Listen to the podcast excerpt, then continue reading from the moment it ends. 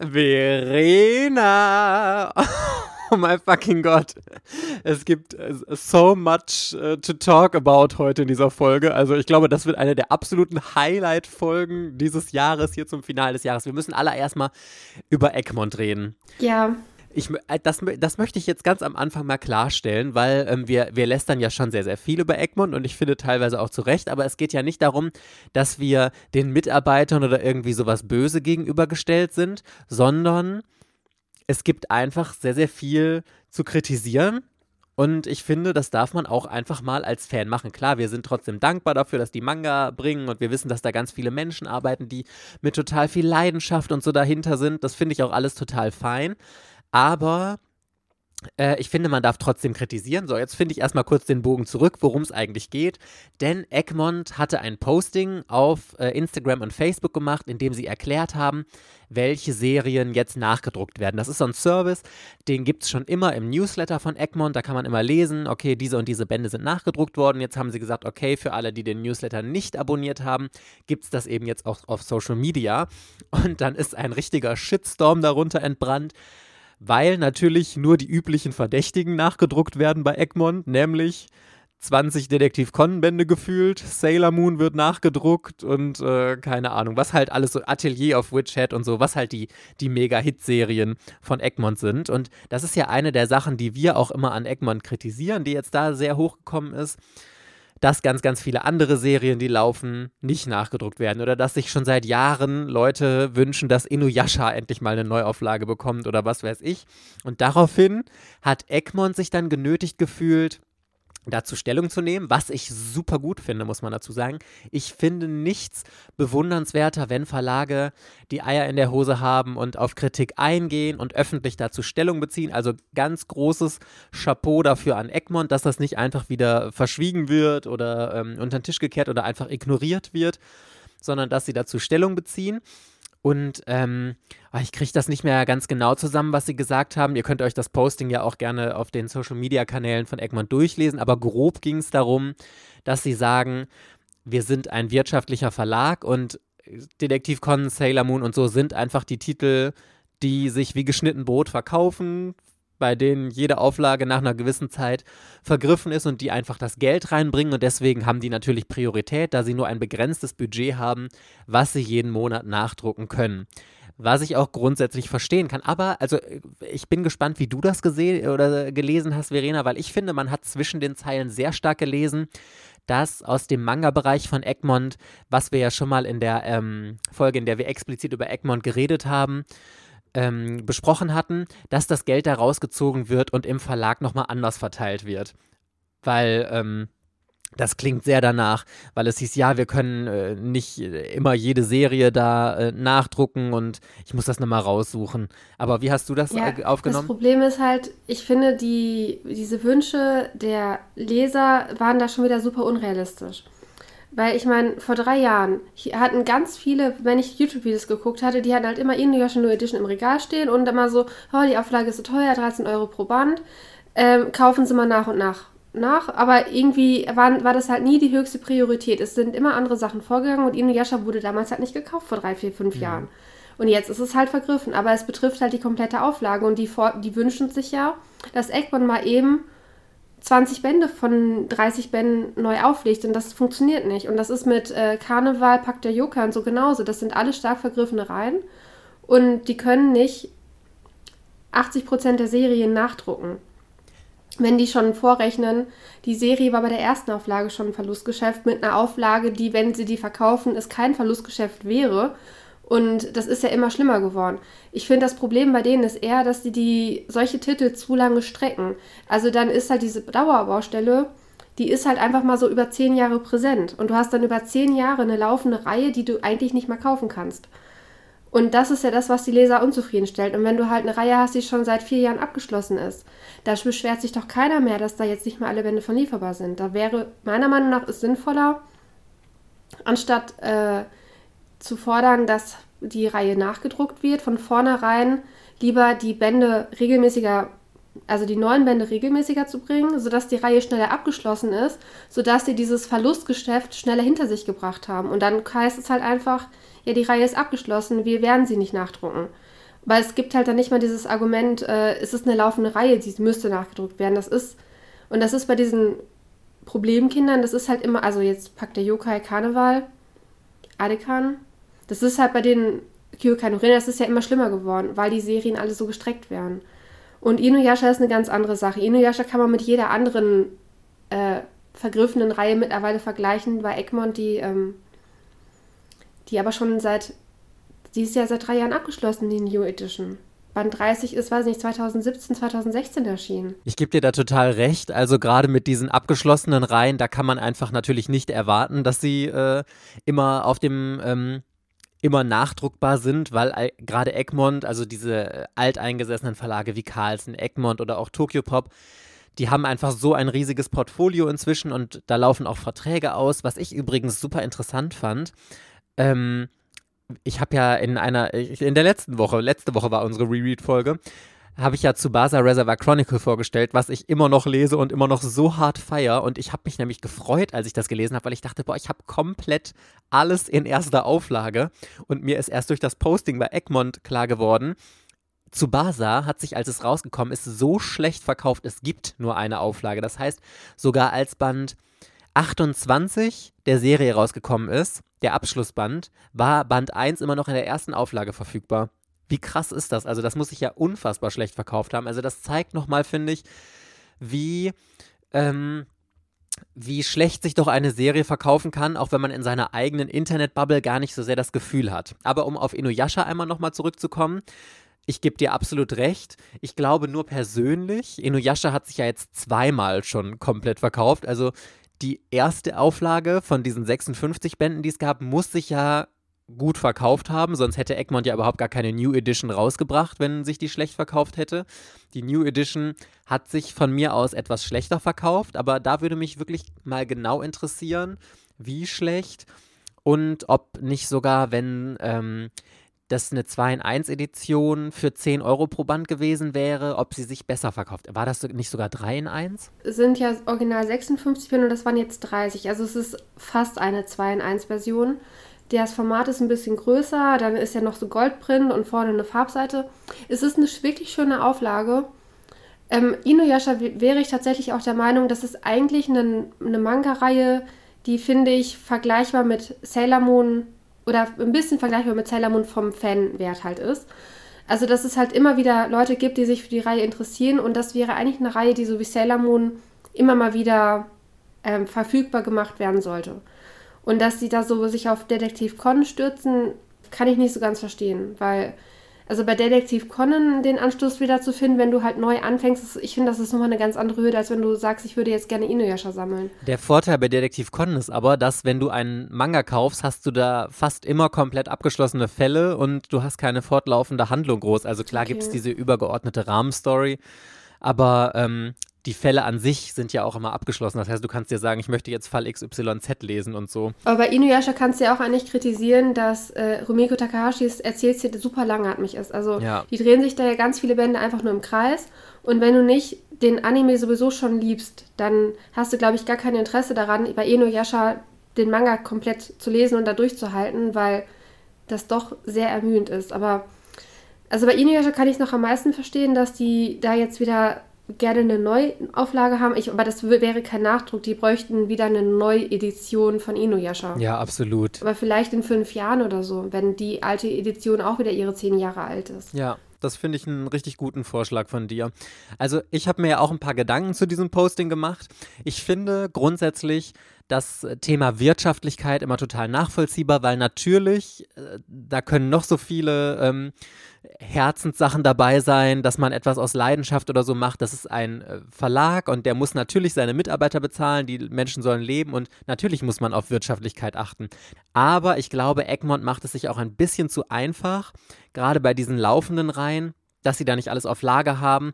Zum Beispiel ähm, wurde ganz, ganz oft in den Kommentaren auch genannt wieder Print on Demand, also dass man im Grunde eine Vorbestellerliste macht. Du kannst ähm, dich vorher eintragen und sagen, ich möchte den Mann kaufen. Du kannst sogar, ähm, äh, oder Egmont könnte das Geld dafür im Vorfeld kassieren und dann wird eben von einer Serie, wie zum Beispiel Kyokai no Rinne, was so schlecht läuft, Adekan oder was weiß ich, was sie da alles gerade so richtig schön lang ziehen. Und dann wird eben nur so viel gedruckt, wie es auch bestellt wurde. Das nimmt halt super viel Kosten weg und du kannst halt genau die Nachfrage auch einschätzen. Ja, aber ich glaube, das Problem ist halt, dass bei den Reihen wirklich fast die komplette Auflage oder die, die komplette Bandanzahl be betroffen ist. Solche Probleme, das ist doch für, wenn dann nur zwei, drei Bände vergriffen sind, das ist doch was ganz anderes. Nee, ich meinte jetzt, wenn das laufende Reihen sind und sie das so hinziehen, dass man das ein bisschen schneller rausbringen kann. Also, Ach dass so, man nicht das mehr. ist der neue äh, Band. Genau, dass sie immer für den neuen Band schon die Auflagengröße abfragen und dass man dann eben dementsprechend äh, produzieren kann. Und ich glaube, dass auch das mehr Sicherheit für die Käufer geben würde. Nur das Problem ist ja, Egmont erzählt schon seit bestimmt vier oder fünf Jahren was davon. Äh, sie checken Print on Demand und es ist einfach immer noch nichts passiert. Und so langsam glaube ich das einfach nicht mehr. Und ich finde das auch langsam ja, ein bisschen affig. Und die Sache ist ja auch, es gibt super viele Möglichkeiten, um eine Nachfrage für eine Serie zu überprüfen.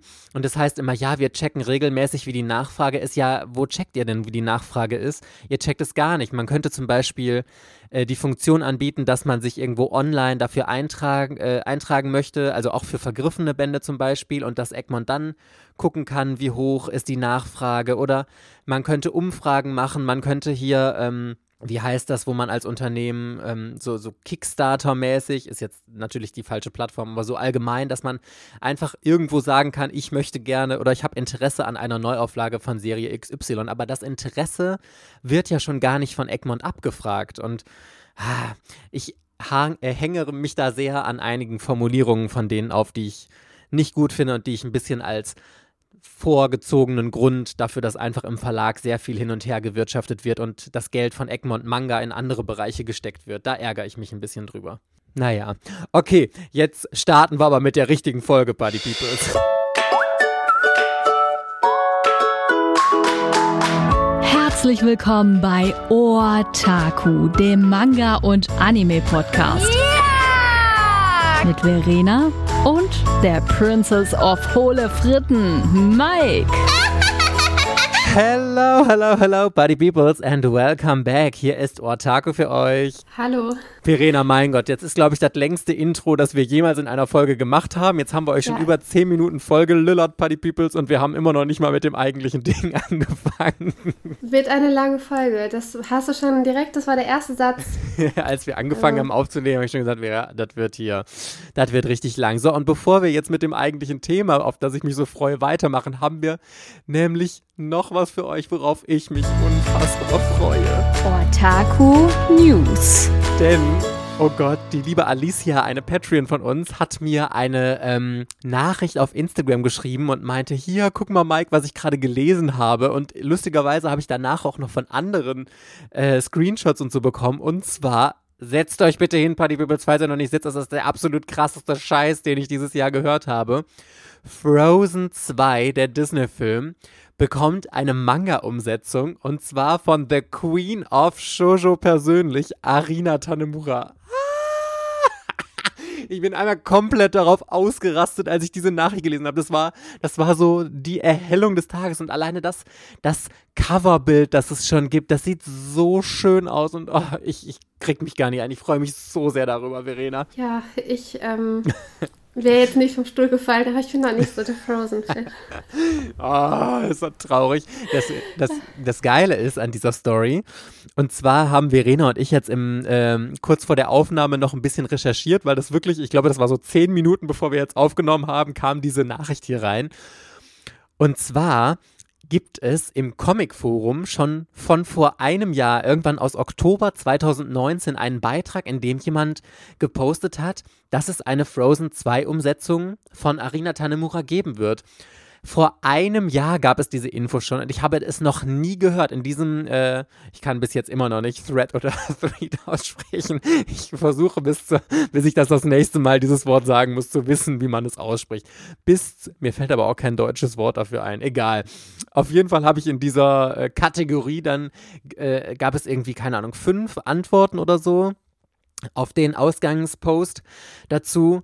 Und dann ist das Thema runtergerutscht und da wurde nie wieder drüber geredet. Und ich denke mir so, what, das ist die News überhaupt. Und eigentlich war dieser Manga für März 2020, äh, also Anfang des Jahres angekündigt, als genau diese ganze Sache mit Corona gestartet hat. Und wahrscheinlich hat äh, Viz, also das ist der englische Verlag, der den Manga rausbringen wird, dann gesagt, ja, okay, ist jetzt vielleicht nicht die beste Zeit, um so einen Highlight-Manga rauszubringen. Deswegen wurde er verschoben auf Oktober 2020, also auf letzten Monat. Da ist er jetzt aber auch nicht rausgekommen und jetzt ist der aktuelle Veröffentlichungstermin, ich glaube, der 9. Februar 2021 und ich hoffe so sehr, dass es dann auch endlich veröffentlicht wird. Schauen wir mal. Ne? Aber es sind nur 160 Seiten, hast du das schon gesagt? Es ist, eine, es ist auf jeden Fall ganz, ganz knackig gehalten, weil der Film ist ja eigentlich diese normale Spielfilmlänge, anderthalb Stunden und auf 160 Seiten zusammengefasst. Ich bin sehr gespannt auf diese Umsetzung. Das Einzige, was ich weiß, ich liebe ja, sage ich ja immer wieder, den Zeichenstil von Arina Tanemura. Deswegen bin ich davon überzeugt, dass die Zeichnungen toll werden. Und ich bin so gespannt, weil es ja eine ganz neue Herausforderung für sie ist. Sie kann ja nicht ihren Standardzeichenstil nehmen, also immer das gleiche Gesicht und eine andere Frisur drauf. Vielleicht macht sie es, ich weiß es nicht. Aber ähm, das Coverbild fand ich schon richtig, richtig gut gezeichnet, was ich da gesehen habe. Und ich fand, äh, man erkennt Elsa auch total. Also es ist schon Natürlich erkennt man sofort, dass es Arina Tanemuras Zeichenstil ist, aber ich bin so gespannt darauf. Und weil ich halt den Zeichenstil von ihr liebe und die Story so liebe, wird das eines meiner ganz großen Highlights. Es kostet ähm, knapp 11 Pfund, 15 Dollar. Also so wird es so, sagen wir mal, 13, 14 Euro wahrscheinlich kosten, wenn man es nach, ähm, nach Deutschland bestellt. Voll in Ordnung der Preis für äh, die englischen Verhältnisse da. Also ich meine, klar, es sind nur 160 Seiten, aber ich glaube, es ist ein großes Format. Es ist aber Paperback, also kein Hardcover. Ich freue mich einfach riesig drauf, auch wenn du dich nicht darauf freust, Verena. Ich freue mich darüber. Ich freue mich, dass du dich freust und dass du jetzt deswegen so glücklich bist. Thank you very much. Glücklich, oh mein Gott, Queen of Überleitung ist wieder hier am Start, bin ich auch über unser Thema heute, denn das ist eine der Sachen, die mich beim Manga-Lesen im Moment so übertrieben heftig triggern, regelmäßig. Ich hatte das ja in der letzten Folge schon ein bisschen angeteased. Alles hat eigentlich damit angefangen und das war auch der Grund, wie ich auf dieses Thema jetzt gekommen bin und warum ich unbedingt darüber sprechen wollte, als ich die Neuauflage von Shaman King angefangen habe zu lesen.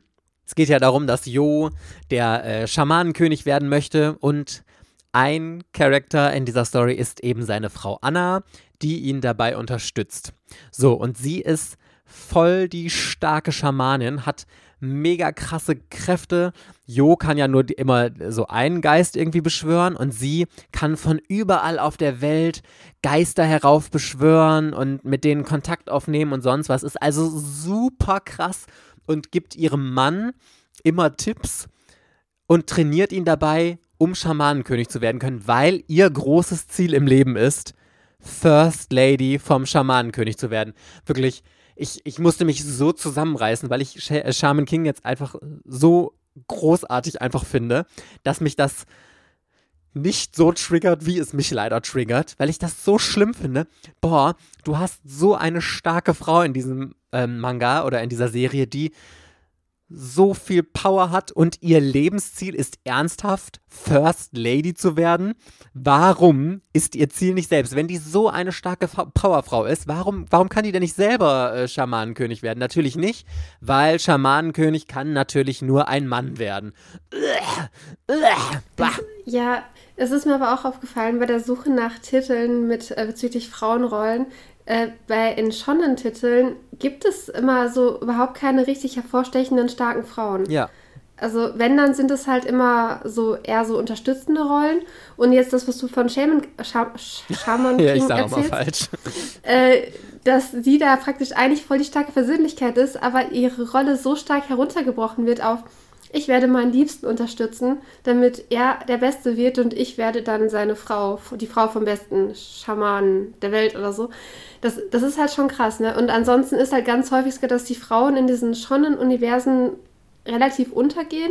Ja. Und eher so nichtssagend sind und ähm, da ist halt dann der Mann mit seiner typischen Klischee-Rolle, der starke Held, der der Beste sein will und über sich hinauswächst, furchtlos ist und ja, das ist dann äh, das, typisch, das typische Männerbild in Shonen-Manga, was da so dann vertreten wird. Und die Frau ist dann nur so unterstützender, unterstützendes Beiwerk, sieht ganz gut aus, hat meistens noch große Brüste. Genau, das ist nämlich, das ist das Typische einer Frau, die unterstützt ihn, muss einfach immer fantastisch aussehen, muss natürlich große Brüste haben und muss so das zarte Hausmütterchen sein, das immer ähm, beschützt werden muss, weil sie ja die, die schwache und zarte ist und bliblablö. Das ist ja, übrigens. meistens, genau. Meistens ist es sogar nutzlos, weil sie ja. nämlich einfach nur zur Gruppe mit möchte, weil sie in irgendjemand verknallt ist oder sowas in die Richtung. Ja, genau. Und dann die ganze Zeit auch die Probleme verursacht. Und meistens, also Frauen werden entweder als die ähm, schönen und aufreizenden, die den Mann immer so verführen wollen. Das ist so ein bisschen hier biblische Anspielung im Paradies. Also die, die böse Verführerin ist die Frau. Oder das zarte Hausmütterchen, das hier schön an Heim und Herd ist und, und sich um die Kinder kümmert. Oder ähm, die Zicke. Dass das so eine, so eine unerträgliche ist, die allen so auf die Nerven geht, so à la Sakura in äh, in Naruto zum Beispiel. Das ist ja auch eine sehr negativ besetzte Rolle, die einem immer auf den Senkel geht mit ihrer Art und so. Typisch Frau in dem Fall jetzt immer. Und ich habe mal, ich habe als Vorbereitung auf diese Folge, habe ich jeden Shonen-Titel, ähm, jeden großen mir mal angeschaut. Und wirklich, das Prinzip ist überall. Hier, nehmen wir mal, fangen wir mit Dragon Ball an, unserem ganz großen, äh, unserer ganz großen Serie zwei ganz bekannte Frauen drin. Die erste ist Bulma, die ja schon mal von Grundsatz nichts anderes vorhat. Das triggert mich alleine schon. Ihr ganz, ganz großes Ziel im Leben ist nicht irgendwas zu erreichen oder sonst was. Sie hat ja alleine schon diesen mega reichen Vater, der ihr den ganzen Hintern puttert und sie lebt ja sowieso nur von Papas äh, Lorbeeren und äh, kann alleine überhaupt gar nichts umsetzen oder so. Und ihr großes Ziel ist nichts anderes, deswegen sucht sie ja die Dragon Balls, um einen Freund zu bekommen. Das ist das große Ziel der Frau im Leben. Ich brauche einen Kerl an meiner Seite, weil sonst bin ich nichts wert. Was ist das für ein total veraltetes Aber Rollenbild? Später ist sie Bulma ja nicht ganz vernünftig geworden, oder? Mm, also sie wird zwar ein bisschen erwachsener, aber äh, trotzdem, klar, sie hat dann ja nicht, sie hat ja erst diesen Yamchu, in den sie so verliebt ist und dann hinterher kommt sie ja mit Vegeta zusammen. Und ich habe das Gefühl, in Dragon Ball Super ist das Rollenbild ein bisschen gewandelter, aber dann erfüllt sie wieder ein anderes Klischee, weil am Anfang ist sie ja diese unerträgliche Nervensäge, die nur auf der Suche nach der großen äh, Liebe ist oder nach einem Freund, weil sie ja ohne nichts wert ist, so übertrieben gesagt.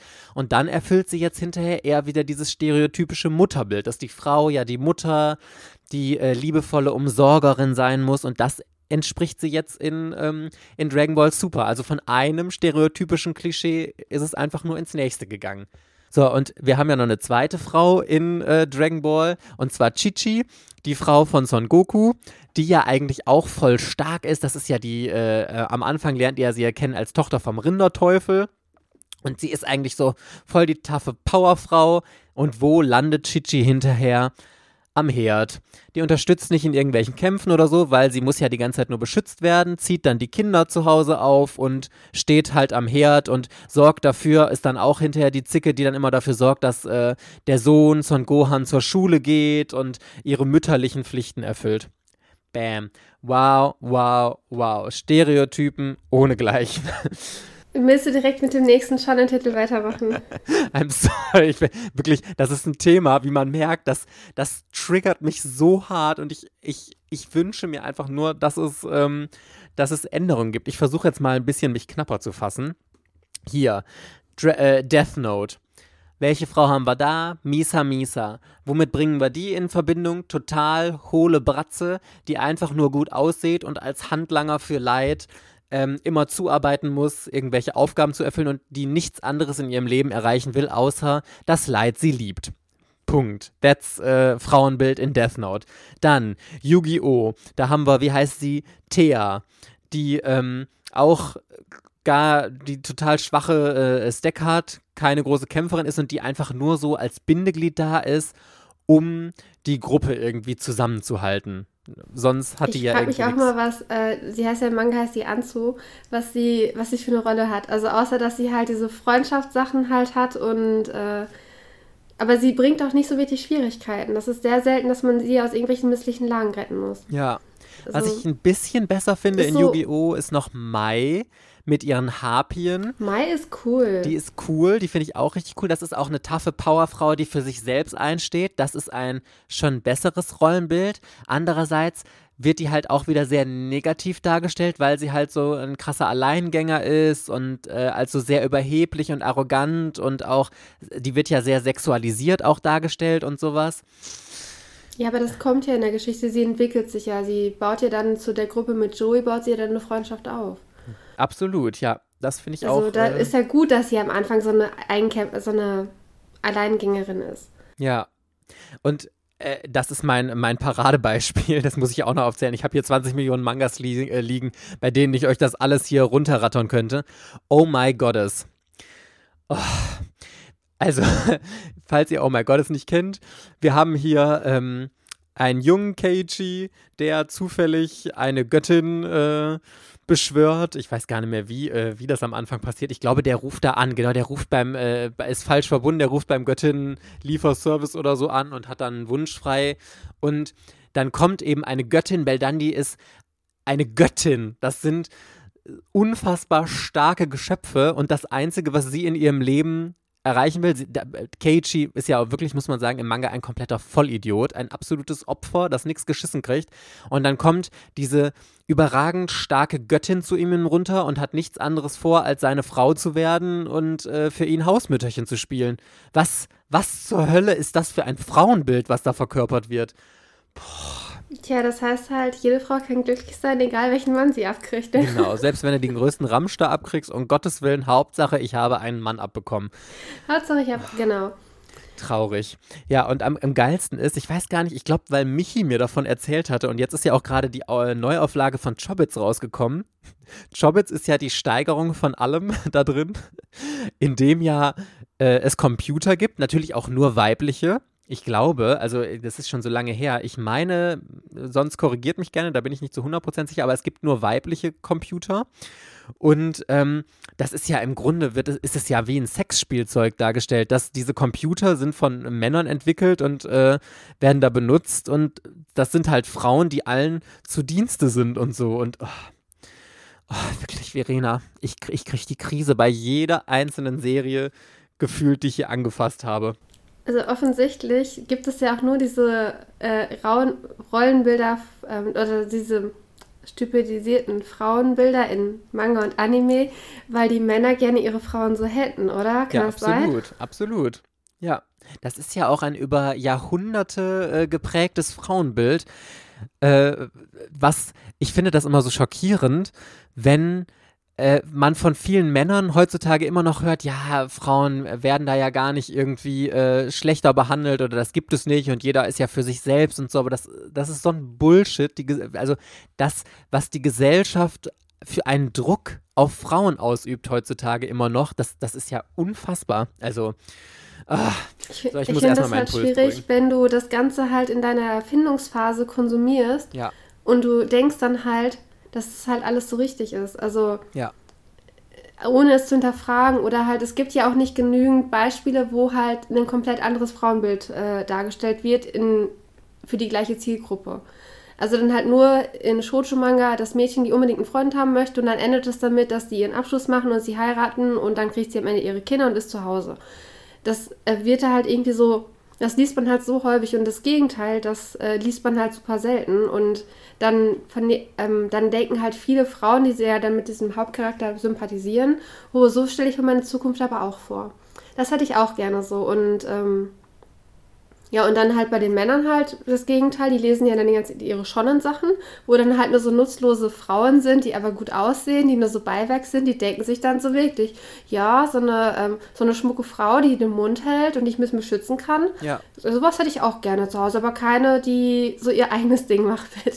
Vor allem, also da wird ja umgekehrt jetzt auch wieder ein Schuh raus. Also das können wir vielleicht mal, wenn es euch interessiert, in einer anderen Folge behandeln. Aber das ist ja genauso schlimm, weil in Shonen-Mangas wird ja oft diese toxische Männlichkeit äh, total behandelt, dass Männer immer stark sein müssen. Männer weinen nicht und Männer dürfen nicht irgendwie weibliche Züge oder so haben, weil Männer müssen immer für alles kämpfen und äh, am besten noch riesige Muskelberge haben und total die Prolls sein und was weiß ich. Und das ist ja genauso dämlich, wie das Frauenbild dämlich ist, das teilweise transportiert wird. Und ach, ich wünsche mir da wirklich, ich weiß, Japan ist ja ein relativ konservatives Land mit konservativen Werten. Ich hoffe, dass sie da sich ein bisschen mehr westlich angleichen, weil da kommen wir gleich noch zu. Wir wollen nämlich auch Positivbeispiele äh, nennen. Es gibt auch positive Beispiele tatsächlich. Ähm, wenn man sich nämlich äh, Mangas von deutschen Autoren anschaut, da hat man das ganz oft nicht, dass das Rollenbild nicht so schlimm ist. Aber ich will vorher noch zwei Serien, die mich auch noch ganz unfassbar getriggert haben, einmal ganz kurz anreißen. Und zwar einmal, weil ich es gerade gelesen oder gerade noch lese, zu Baza Reservoir Chronicle wo ja Shaolan und Sakura durch die Welten reisen, um Sakuras Erinnerungen in Form ihrer Federn zurückzusammeln. Und Sakura ist wirklich zu 90 Prozent eine absolut nutzlose Person, die die ganze Zeit über nur schläft, keine Erinnerungen hat, schwächlich ist, obwohl es ja darum geht, ihre Erinnerungen zurückzuholen, braucht sie den starken Shaolan an ihrer Seite, ihren äh, Lover, an den sie sich ja nicht mehr richtig erinnern kann, ähm, der für sie das alles erledigt, der alle Kämpfe ausficht und sonst was. Es gibt nur so ein paar einzelne Welten, wo sie auch mal was dazu tut. Es, es gibt diese äh, Rennautowelt, wo sie dann das große Rennen gewinnt und damit eine ihrer Federn. Aber ansonsten 90 Prozent der Zeit ist die total nutzlos und äh, ist das das naive Dingchen daneben her, das da immer rumwatschelt und eigentlich nur darauf hofft, dass irgendjemand anders die Arbeit für sie tut. Ich habe gerade mal so eine Frage zur Story. Ja. Dieser Junge, der auf den ganzen Covern ist, ist das Shaolan? Ja, das ist Shaolan. Und das ist Shaolan aus Cardcaptor Sakura. Ja, genau. Und Sakura ist ja Sakura aus Cardcaptor Sakura. Dann brauche ich Sakura ja doch. Dann kann ich das ja gar nicht abgeben, weil ja. ich es langweilig finde. Ja, also man muss schon alle Clamp-Serien gelesen haben. Jetzt gerade bin ich in einer Welt, die ist richtig gut. In welchem Band bin ich denn nochmal? Ich glaube 15 oder 13? Ne, weiß ich nicht mehr genau. Irgendwie so um den Dreh. Das war so gut, weil da X jetzt vorkommt. Da kommen alle Charaktere aus X vor, weil die hopsen ja immer durch die Welten und das ist ja das krasseste Clamp-Crossover of all time. Es ist die Welt, in der ich gerade bin, in ich so einer. Ja. Ich habe immer gedacht, dass, weil das ja Tsubasa Resort Chronicle heißt, dass halt dieser Hauptcharakter auf diesen Covern einfach Tsubasa heißt. das ist ja gar nicht so. nee, das sind Sakura und Shaolan aus Cardcaptor Sakura. Jeder Charakter, der da mitspielt, fast jeder, ist aus einem anderen, aus einer anderen Clamp-Serie recycelt worden von denen. Das ist äh, richtig, richtig krass. Richtig okay. geil. Aber ich kann auch noch mal was erzählen. Und zwar, Ja, ich habe ja. für die Reread-Folge habe ich ja Sailor Moon gelesen, Mhm. also den ersten Arc und habe mir auch Sailor Moon Crystal, die erste Staffel, angeschaut. Und ich war von Sailor Moon, also von Prinzessin Serenity, war ich entsetzt.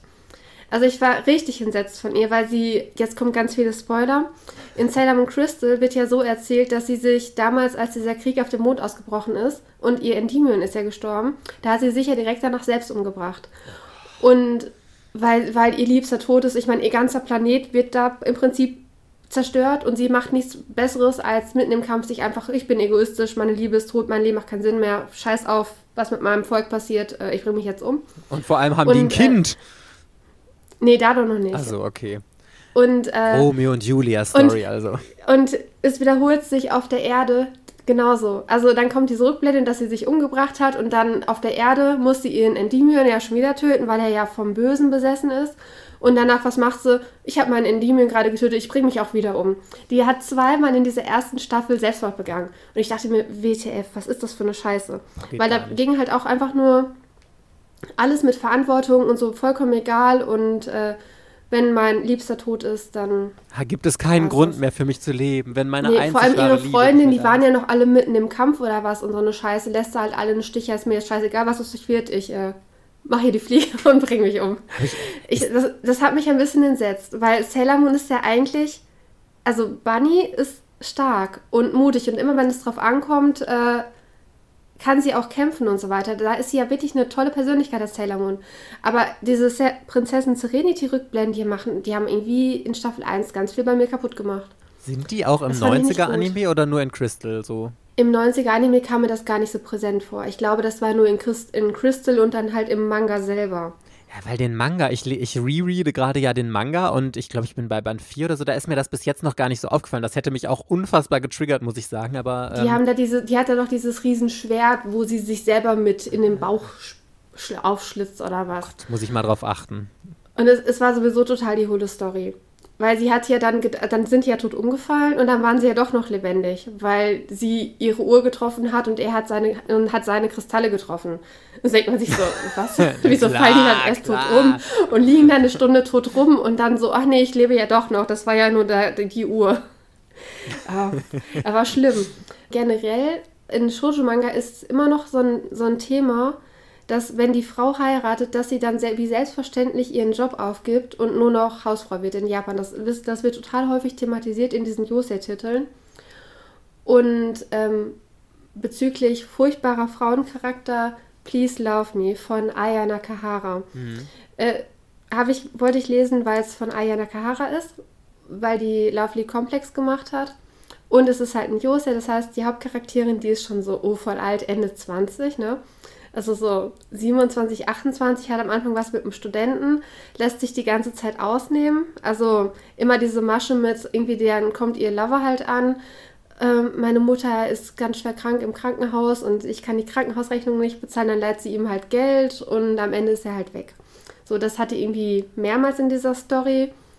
Und die ist halt auch so immer nur Freund haben äh, ständig die gleichen Fehler wiederholen, nicht dazulernen, sich von anderen ausnutzen lassen und sowas in die Richtung.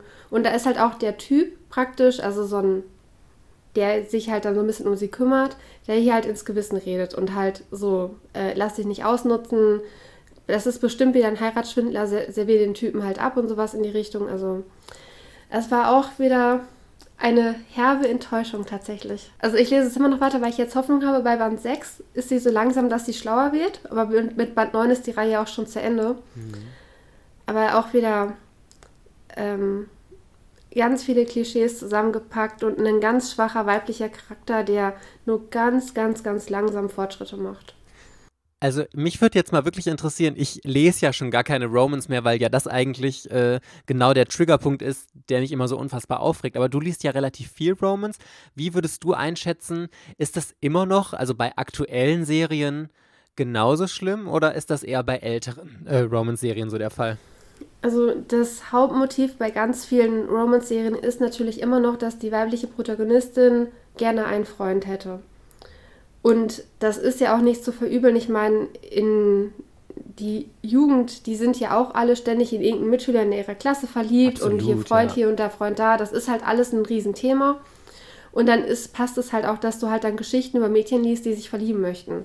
Ja, klar, ähm, auf jeden Fall diese ganze Problematik mit zum Beispiel, dass man, dass die Frau den Job aufgibt, wenn sie halt heiratet, das kommt ja nur in den Jose-Titeln vor.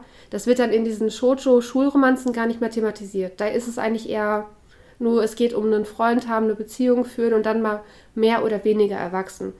Aber so schlimm finde ich das da eigentlich gar nicht von den ähm, Rollenklischees. Ich finde das in den Schonnen tatsächlich ein bisschen schlimmer. Es sei denn, ist es so eine super schwache Charakterin. Also meistens sind die weiblichen Protagonisten in Shoujo, dass die halt auch eher so ein bisschen selbstbewusster sind oder dass die halt auf jeden Fall in diesem Manga so eine Entwicklung durchmachen, ne? dass die entweder in, in puncto Beziehung und Freund haben was dazu lernen, dass die in puncto Selbstbewusstsein was dazu lernen.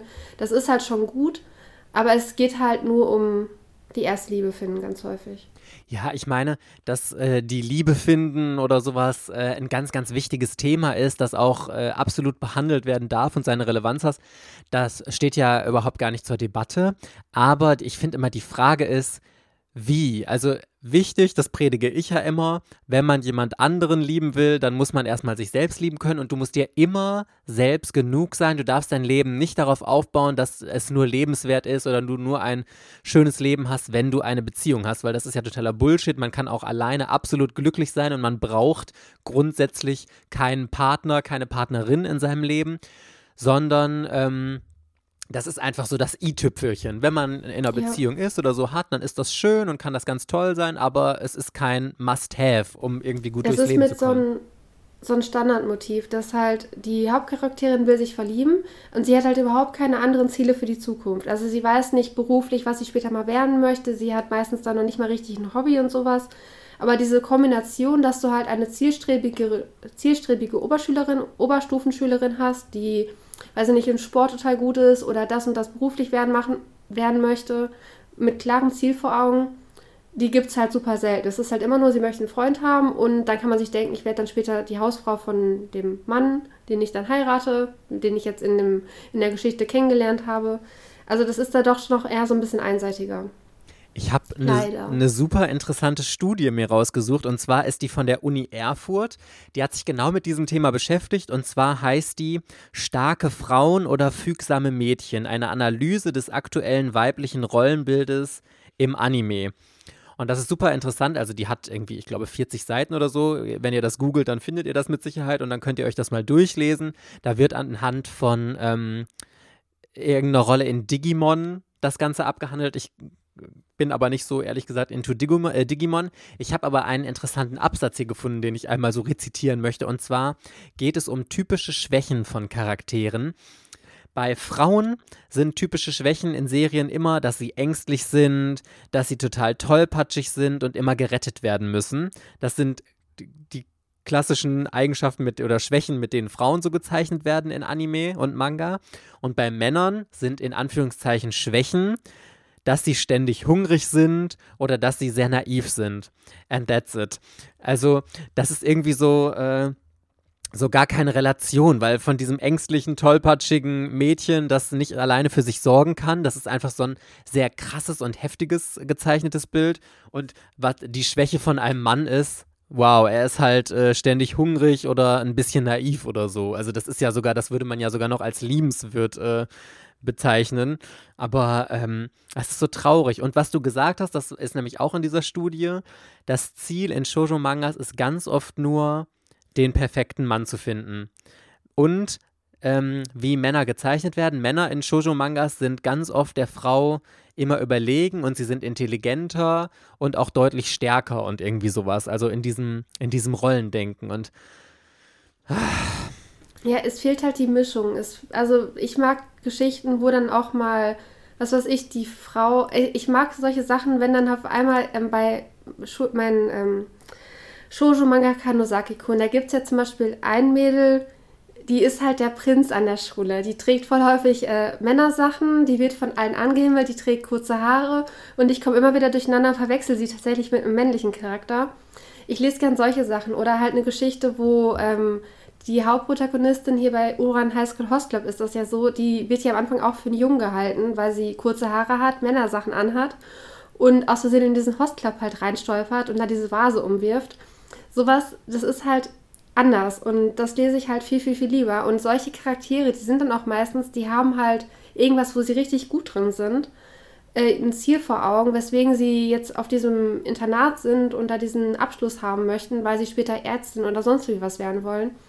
Und äh, das ist bei Uran High School zum, zum Beispiel richtig gut. Und solche Geschichten, also immer wenn ich halt schon so lese, bla bla bla, er wird für einen Jungen gehalten, denke ich so, oh, will ich lesen. Das finde ich immer, das finde ich immer besser als, äh, ja, es träumt davon, ihren ersten Freund zu haben. Weil ah. die meistens, die dann so, die haben auch mit Liebe überhaupt nichts am Hut, die stolpern dann zufälligerweise in diese Liebesgeschichte, die sich auch nur ganz langsam und beiläufig entwickelt. Und dann stehen andere Sachen halt im Vordergrund. Oder ich mag auch diese Otome-Geschichten. Es gibt ja von ähm, einem Manga, der heißt Otomen.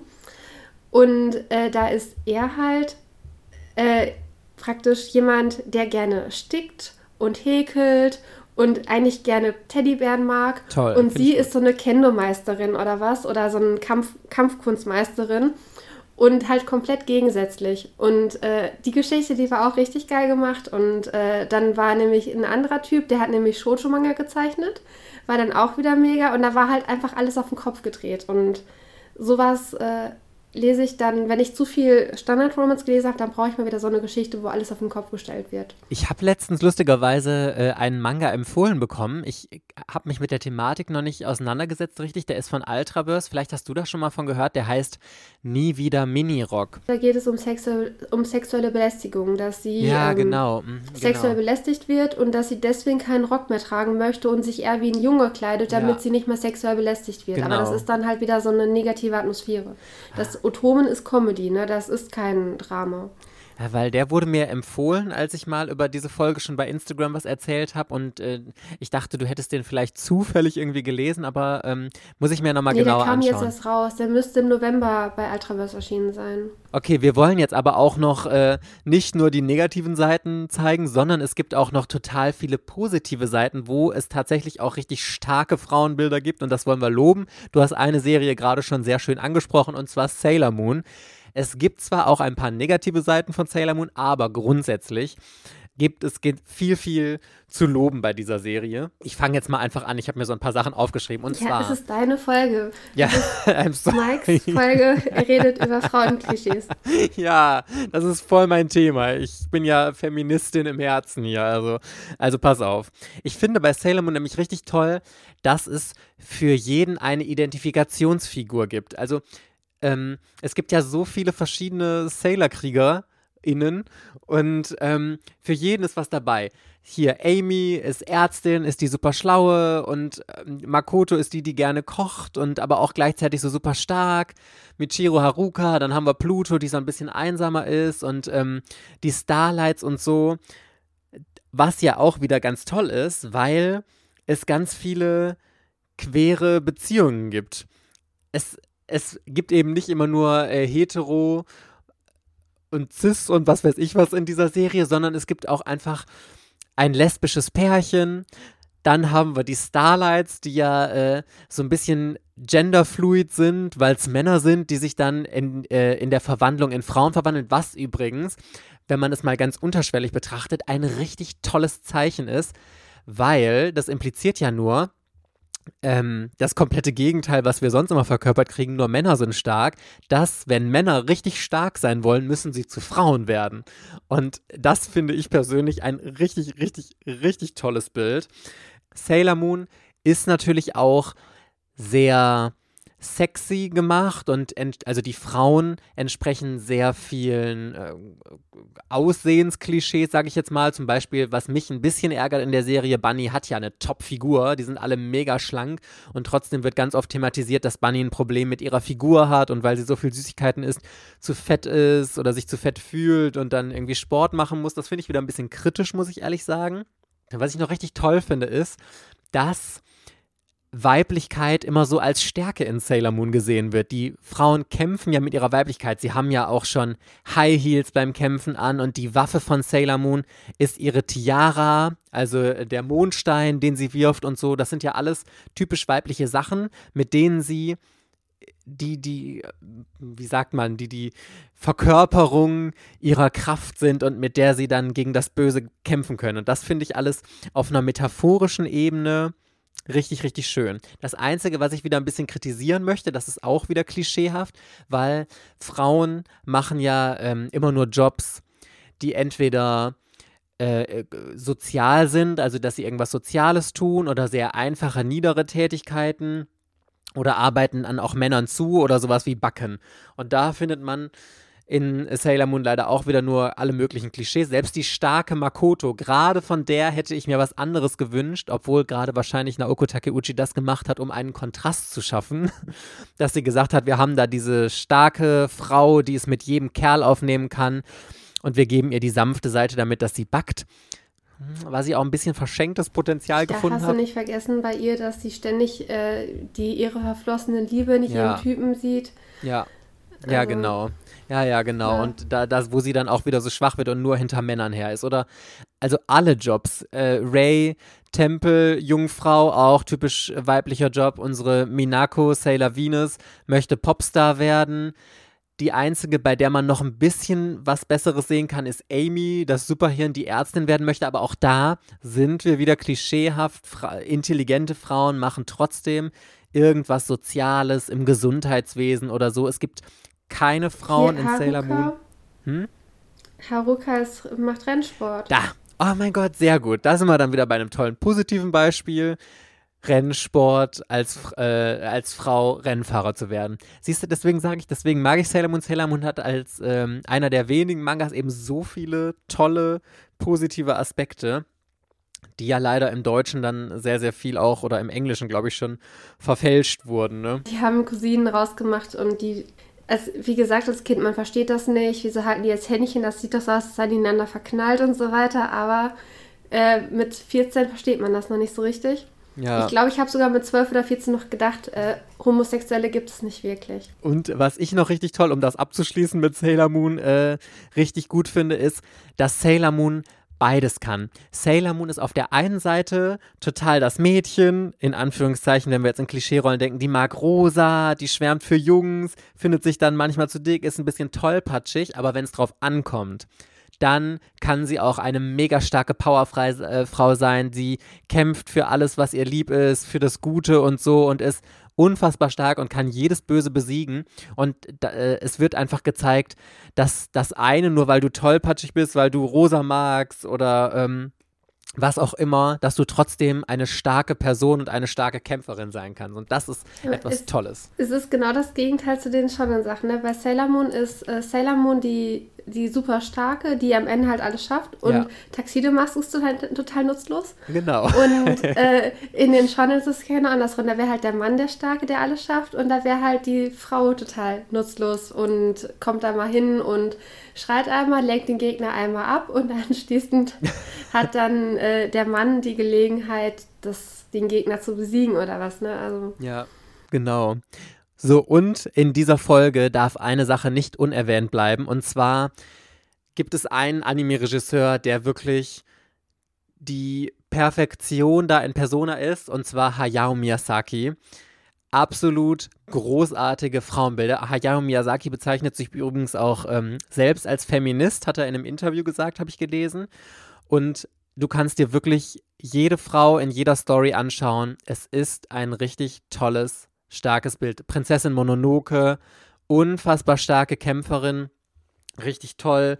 Chihiros Reise ins Zauberland, wo sie ganz alleine sich auf die Suche nach ihren Eltern macht und da ähm, allen Gefahren zum Trotz alle rettet, die sie liebt und so. Also du kannst wirklich jeden Ghibli-Film durchgehen, den Hayao Miyazaki gemacht hat. Es ist ein tolles äh, Frauenbild. Hier, wie heißt es? Nausi, Nausi, ich kriege den Namen nie hin. ja, irgendwie so. Jeder weiß, was gemeint ist.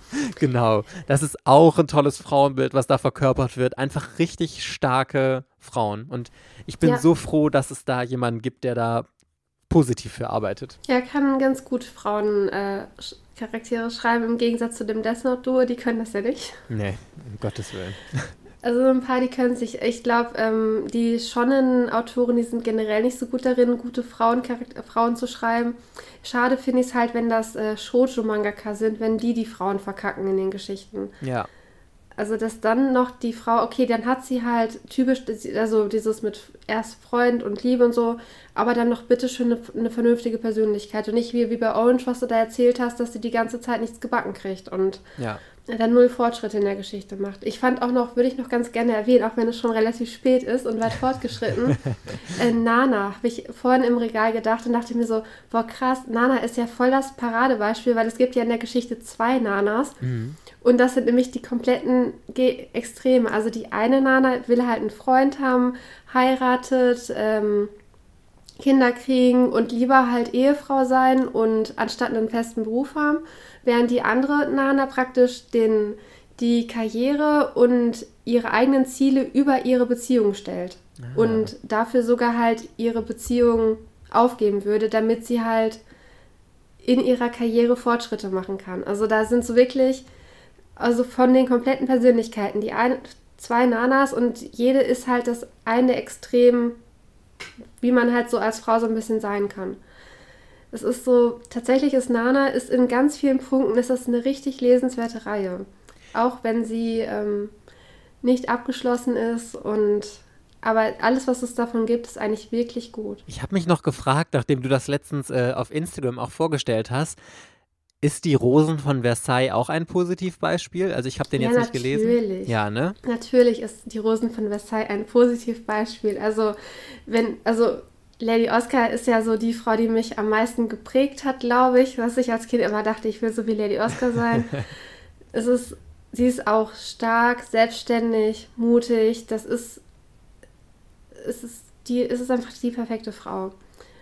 Bis auf die Umstände der Geschichte halt, ne? Die Rosen von Versailles ist auch lesenswert. Wer das nicht kennt, sollte es nachholen. Das ist wirklich. Äh also es gibt so ein paar Sachen, wenn man die nicht kennt, da hat man wirklich was in seinem Leben verpasst. Und Lady Oscar gehört dazu. Ich war tatsächlich heute kurz versucht, weil ähm, nachdem du letztens so davon vorgeschwärmt hattest, habe ich gedacht, ah, ich, ich könnte mir sogar vorstellen, dass es mir gefällt, vor allem als du das bei Instagram nochmal wegen dem Zeichenstil und so gezeigt hast. Und heute gab es bei Rebuy ja 20 Prozent und ich habe schön geshoppt. Und ich habe auch mal nach die Rosen von Versailles gesucht, aber ich habe es natürlich nicht gekauft, weil total vergriffen. Und es gab die ersten zwei Bände, aber richtig teuer. Ich glaube, der eine kostete 25 Euro, der erste Band, und der andere irgendwie 20 oder so, wo ich gedacht habe, boah, und die haben da wahrscheinlich, wie viel haben die neu gekostet? 12 oder 14 Euro. Ach, doch so teuer. Dann war das ja sogar gar nicht so teuer. Also tatsächlich habe ich mich auch daran erinnert, du bist ja vorhin so ausgerastet mit äh, hier Dingens äh, Eiskönigin 2. Mhm. Und damals, als äh, angekündigt wurde, dass die Rosen von Versailles einen Manga kriegt, da bin ich so eskaliert. So, keine Ahnung, wie ich das in meiner äh, nicht vorhandenen Internetwelt mitbekommen habe. Auf jeden Fall habe ich mitbekommen, die Rosen von Versailles kriegt einen Manga und das war für mich das Highlight äh, der zehn Jahre, die um da drumherum lagen, glaube ich. Also da gab es nichts Besseres in der Zeit für mich. Das heißt, der Anime war zuerst? Nein, natürlich nicht. Da gab es einen Manga zuerst, aber dass das halt in Deutschland rausgekommen ist. Aber so 2005 hast du keine Scans im Internet gelesen, Nee, glaube ich. nee, da gab es sowas nicht. Also und dann, boah, die bringen die Rosenverfässer als Manga. Da, das war für mich noch besser, als dass Sailor Moon als Manga halt zu kaufen ist. Das war so mein Highlight meiner Kindheit, dass es diesen Manga gibt. Oh, und du liest ihn ja auch immer wieder gerne, muss man sagen. Ja, ich bin da auch wieder, ne? Ich habe dann diese Story da letzte Woche gemacht und äh, ich, ich konnte nicht in diesem dritten Sammelband blättern. Das war, dachte ich schon so wieder, oh mein Gott, da passiert das und dann passiert das und dann passiert das. Und da dachte ich so, oh mein Gott, die sind ja schon mit in der französischen Revolution. Und oh mein Gott, mit Andres Auge ist ja schon verletzt. Und ich habe dann nur so gedacht, so, oh mein Gott. da waren diese ganzen schlimmen Szenen schon wieder drin. Da dachte ich so, oh, nee. Habe ich wieder zugemacht und habe dann Band 2 aufgeschlagen fürs Foto, damit ich da eine Farbseite hatte. Ich möchte übrigens hier auch noch kurz eine Empfehlung loswerden. Und zwar habe ich auch ein bisschen durchgeguckt, was außer Sailor Moon ich denn noch so für ein tolles Frauenbild äh, empfehlen kann. Und zwar habe ich hier eine Serie, das, äh, die finde ich ganz spannend, und zwar ähm, Ghost Tower, habe ich schon mal vorgestellt in einer anderen Podcast-Folge. Ist eine Mystery-Serie, bei der es um einen geheimnisvollen Uhrenturm geht, der mit ähm, als Schauplatz für ein ganz schreckliches Verbrechen genutzt wurde und seitdem soll es da spuken. Und der Protagonist, der eigentlich eine Protagonistin ist, sehr, sehr starke Person. Super schön geschrieben. Die Geschichte ist total spannend. Hier wird ein, äh, hier sind sehr, sehr starke, äh, da ist eine sehr, sehr starke Frau vorne drin. Und was ich in der Lieblingscharaktere-Folge erwähnt hatte, XXX Holic. Ich finde, Yuko ist auch das Paradebeispiel, deswegen ist es auch eine, oder mein absoluter Lieblingscharakter aus einem Manga. Super starke Frau, sehr ähm, auf sich selbst gestellt, braucht keinen Mann an ihrer Seite. Super, hat, hat, hat total viel Macht. Das ist ja so eines der stärksten Wesen im ganzen Universum. Schert sich nicht darum, was andere denken, macht einfach das, was ihr gefällt ist total mit sich selbst im Reinen, hat, äh, ach, ich liebe XXX Holic wirklich. Es ist so ein tolles Frauenbild hier. Leider, leider, leider äh, empfehle ich euch hier wieder mal eine Serie, die sehr, sehr schwer zu bekommen ist. Aber falls ihr sie im Regal habt, seid froh. Und ansonsten, ich glaube, Holic gibt es auf Englisch noch relativ gut zu kaufen. Bin aber auch nicht hundertprozentig sicher. Da bin ich auch nicht mehr im Bilde. Ich finde auch bei ne Neon Genesis Evangelion die Frauen eigentlich auch ganz gut dargestellt. Ah, okay. Die sind auch hier, ich glaube Misaki hieß die, äh, die etwas ältere. Mhm. Die ist auch äh, tough und stark und schlau und macht die Dinge halt. Und ähm, da ist auch der Shin Shinichi, hieß er, glaube ich, ist auch nicht der typische Shonen-Hauptcharakter. Ne? Also der ist, hat nicht wirklich Selbstbewusstsein, hat da seine ganzen Depressionen und was und äh, Also Neon Genesis Evangelion ist auch anders. Okay. Anders gut halt, ne? Und hat keine Klischees so wie viele andere Geschichten. Sehr gut. So, bevor wir jetzt zum äh, Ende kommen, haben wir dann noch was für euch. Der Anime der Woche. Und zwar durftet ihr wieder bei Patreon abstimmen. Verena, Bungo Stray Dogs, habe ich gehört, ist dieses Mal on the go. Das ist eigentlich ganz interessant. Also es ist so eine Detektivgeschichte. Also es gibt in dieser Welt Detektive mit besonderen Fähigkeiten. Ähm, zum Beispiel einer, der kann so den anderen praktisch die Kräfte neutralisieren. Einer verwandelt sich in so einen weißen Tiger. Einer hat so ein besonderes Buch und wenn er da irgendwie was reinschreibt, dann wird dieser Gegenstand halt echt, wenn er ihn schon mal in echt gesehen hat. Und sind noch ganz viele. Einer hat so ein riesiges komisches Schattenviech, was halt irgendwie so kämpfen kann. Und einer hat so eine riesen Puppe, die ähm, alles macht, was sie halt sagt. Ganz viele ähm, coole Fähigkeiten. Und in dieser Welt äh, gibt es dann im Prinzip so am Anfang zwei, später glaube ich drei Parteien, die so untereinander halt so konkurrieren und äh, so krumme Dinge am Laufen haben. Und die Detektive, die sind dann immer so ein bisschen, dass sie halt mit für die Polizei arbeiten und denen halt dann teilweise helfen. Dann, dass die gegen die Portmafia arbeiten, die gerade irgendwelche kriminellen Dinger dreht und dann müssen sie da, weiß ich nicht, Leute retten oder irgendwelche Anschläge verhindern. Und das Ganze aber in einem unfassbar coolen Stil. Und dann kommt noch, da kommen noch so ganz viele Sachen dazu, die man so erstmal gar nicht so richtig begreift. Zum Beispiel allein schon diese ganze Namensgebung. Der Hauptcharakter heißt halt Osamu Dazai. Und über Osamu Dazai habe ich ja meinen No Longer Human geredet. Das ist der Autor von diesem Roman. Der hat sich mit, weiß ich nicht, Anfang 30, hat er sich mit seiner Geliebten, die haben zusammen Doppelselbstmord begangen. Und Osamu Dazai in dieser Geschichte als Charakter die erste Szene, in der er auftaucht, ist, er hat sich gerade versucht, im Fluss zu ertränken, wurde aber dummerweise gerettet und dann hat halt sein Selbstmord nicht funktioniert. Und dann irgendwie im Laufe der Geschichte so träumt er halt davon, er sucht halt eine Geliebte, mit der er Doppelselbstmord begehen könnte. Das sind halt nur so Perlen, die man ähm, tatsächlich teilweise nur versteht, wenn man da so ein bisschen Background-Wissen hat. Äh, der Anime, die erste Staffel hat halt zwölf Folgen. Es gibt mittlerweile drei Staffeln. Die kann man alle zumindest auf Crunchyroll sehen, da bin ich sicher. Und bis Staffel 3 kann man halt auch bei KSM, glaube ich, kaufen. Die sind aber super teuer. Also irgendwie so Staffel 2 und 3 kosten jeweils 100 Euro auf Blu-ray. Da bin ich ein bisschen von abgeneigt. Und Egmont bringt den Manga raus. Da gibt es mittlerweile 18 Bände.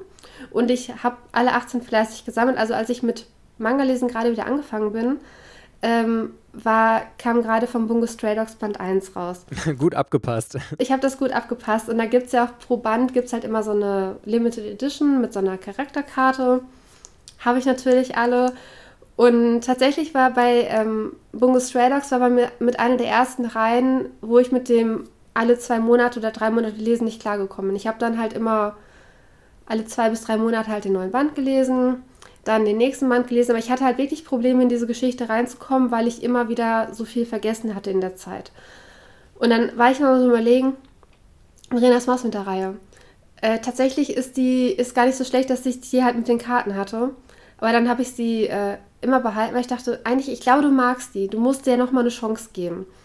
Und das habe ich halt jetzt gemacht mit dem Anime. Also ich habe mir nochmal also die erste Staffel vom Anime angeschaut, bin mit allen Charakteren warm geworden, finde die Charaktere jetzt mega cool, mag diese Handlung, die teilweise, ähm, weil eigentlich mag ich ja Detektivgeschichten nicht so gerne, aber die mag ich.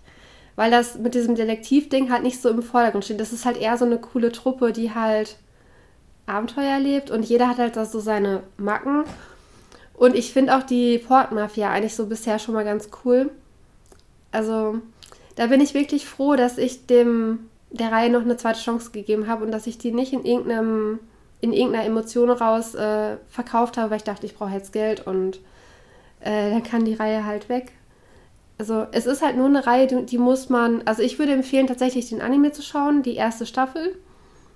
Und wenn die einem halt gut gefällt, dass man sich dann äh, den Manga kauft, weil der, Anime, der Manga ist halt auch mega schön gezeichnet wieder.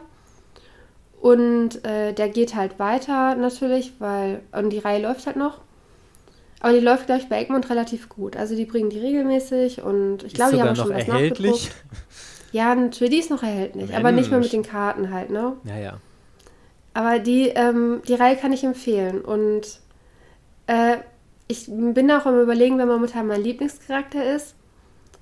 Äh, momentan Atsushi, finde ich. Also das ist der, der sich in diesen weißen Tiger verwandeln kann. Und Kunikida finde ich auch ganz cool. Da sei, bin ich noch so ein bisschen überlegen. Ich hab, weiß mir noch nicht, was seine Verbände bedeuten. Der hat den ganzen Körper hat er voll mit Verbänden. Äh, da habe ich keine Ahnung, warum. Das wurde zumindest bis was ich kenne halt noch nicht aufgelöst. Äh, diesen Gegenspieler Akutagawa weiß ich auch noch nicht. Aber ich finde hier zum Beispiel äh, Kenji Miyazawa, das ist dieser Bauer, Landwirt, wie auch immer man ihn nennen kann. den finde ich auch lustig. Ich fand, ich fand den Anime ähm, ziemlich gut. Also ich würde tatsächlich den Anime momentan als Einstieg bevorzugen. Okay, Party Peoples, das war's mit dieser Folge. Mein Gott, da sind die Emotionen bei mir jetzt auf jeden Fall so richtig hochgekocht und umso mehr, noch mehr als bei äh, ganz vielen anderen Folgen würde mich hier eure persönliche Meinung zu dem Thema interessieren. Was denkt ihr vom Frauenbild in Manga und Anime? Ist euch das vielleicht vorher schon mal aufgefallen oder war das jetzt zum ersten Mal so was? Bei mir zumindest früher hab, ist mir das beim Lesen überhaupt gar nicht, also ich habe da überhaupt gar nicht drüber nachgedacht, weil das ja so ein so stark in der Gesellschaft verankertes Bild ist. Deswegen schreibt mir super gerne bei Instagram äh, eine private Nachricht und lasst uns ein bisschen darüber diskutieren.